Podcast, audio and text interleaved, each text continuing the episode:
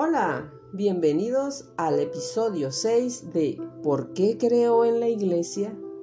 Hoy con el tema Somos imagen de Dios. En este episodio me daré cuenta de lo importante que soy como persona, porque soy imagen de Dios. Y si lo entiendo, esto me llevará directamente a la felicidad eterna. Quiero comenzar reconociendo que en la actualidad Dios ya ha desaparecido para muchas personas. Las nuevas generaciones están creciendo sin la creencia en Dios y mucho menos en práctica de alguna religión. Debido a ello, esta sociedad se va transformando en ateos prácticos. Al olvidarnos de nuestro Creador, nos olvidamos de lo que significa la creación y por lo tanto vamos perdiendo el sentido de que somos criaturas de Dios.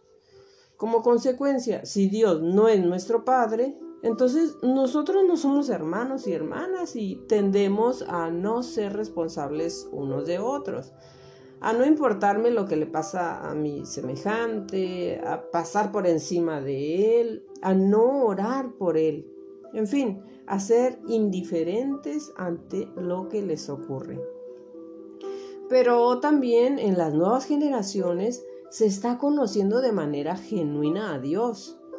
Gracias a la apertura de la iglesia y a la nueva catequesis que nos presenta el Catecismo de la Iglesia Católica.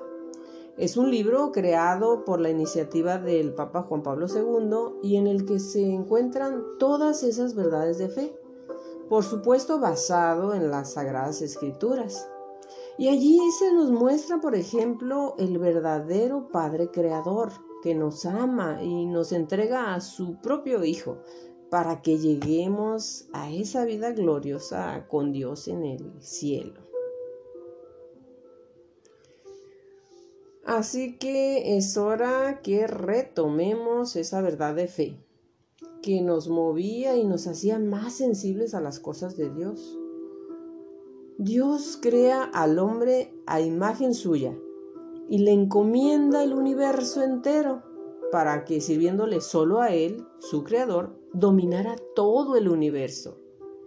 Aquí no pondremos en duda las palabras de la Biblia que hablan de la creación del mundo y del hombre, ya que ya he hablado de esto en otros podcasts. El hombre y mujer es predestinado a reproducir la imagen del Hijo de Dios, hecho hombre.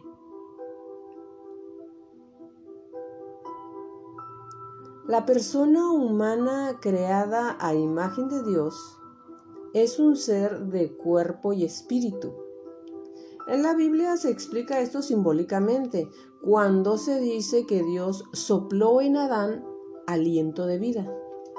Realmente lo que significa es que Dios da la vida al ser humano y lo ama totalmente.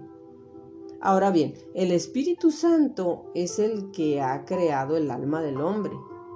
En efecto, por su Espíritu hace Dios todas las cosas, porque Dios al amar su propia bondad produce todo lo que existe. No olvidemos que todas estas verdades han sido inspiradas para escribirse en la Biblia y que de ahí todos estos expertos en interpretarlas van deduciendo o descifrando ese conocimiento para nosotros, personas de fe, dóciles a la palabra de Dios y firmes creyentes. Pero veamos que existe también el alma en nosotros. ¿Qué es realmente el alma? El catecismo nos enseña que debemos cuidar nuestra alma, porque es lo que nos garantiza la vida eterna después de la muerte. Para el cristiano, el alma es el don, o sea, el regalo más importante que ha recibido de Dios y siempre buscará protegerla y cuidarla, que por cierto lo menciona en la Biblia.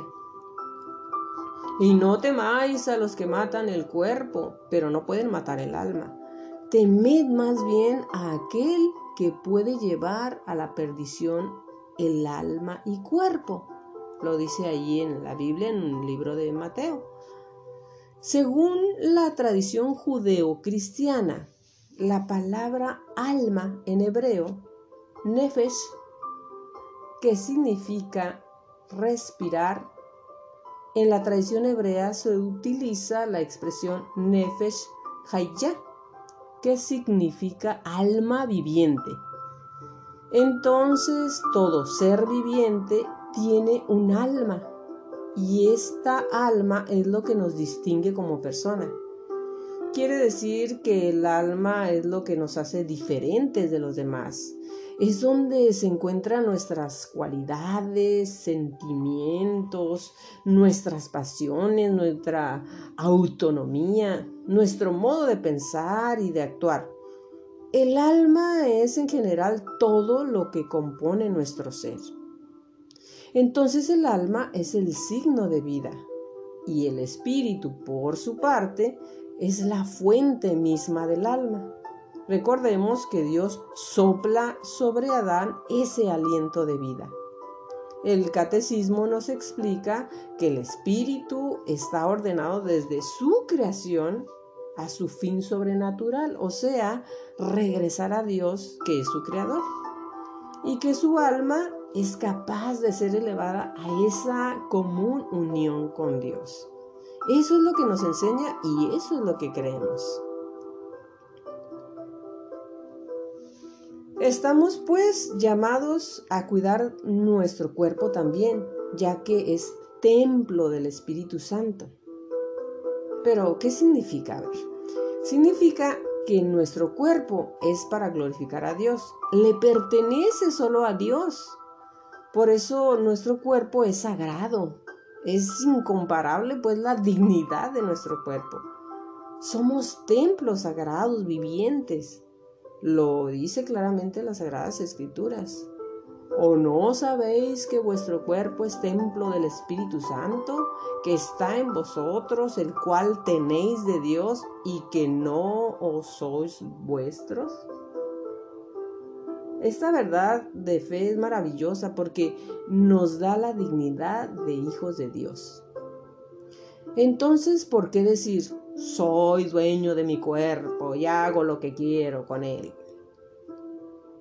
Pues concluyendo, nuestra tarea entonces en este momento es recuperar este sentido de la imagen sagrada de la persona humana. Necesitamos llevar esta verdad a nuestras familias, a nuestros amigos, a nuestros semejantes, y es que los amamos, ¿no? Porque muchos no la conocen. Dar a conocer que tanto en el Antiguo Testamento como en el Nuevo, que cada persona humana proviene del pensamiento amoroso de Dios que todos estamos hechos para la santidad. Me refiero a llegar a la presencia de Dios dignamente, que estamos hechos para vivir como imagen de Dios en el mundo.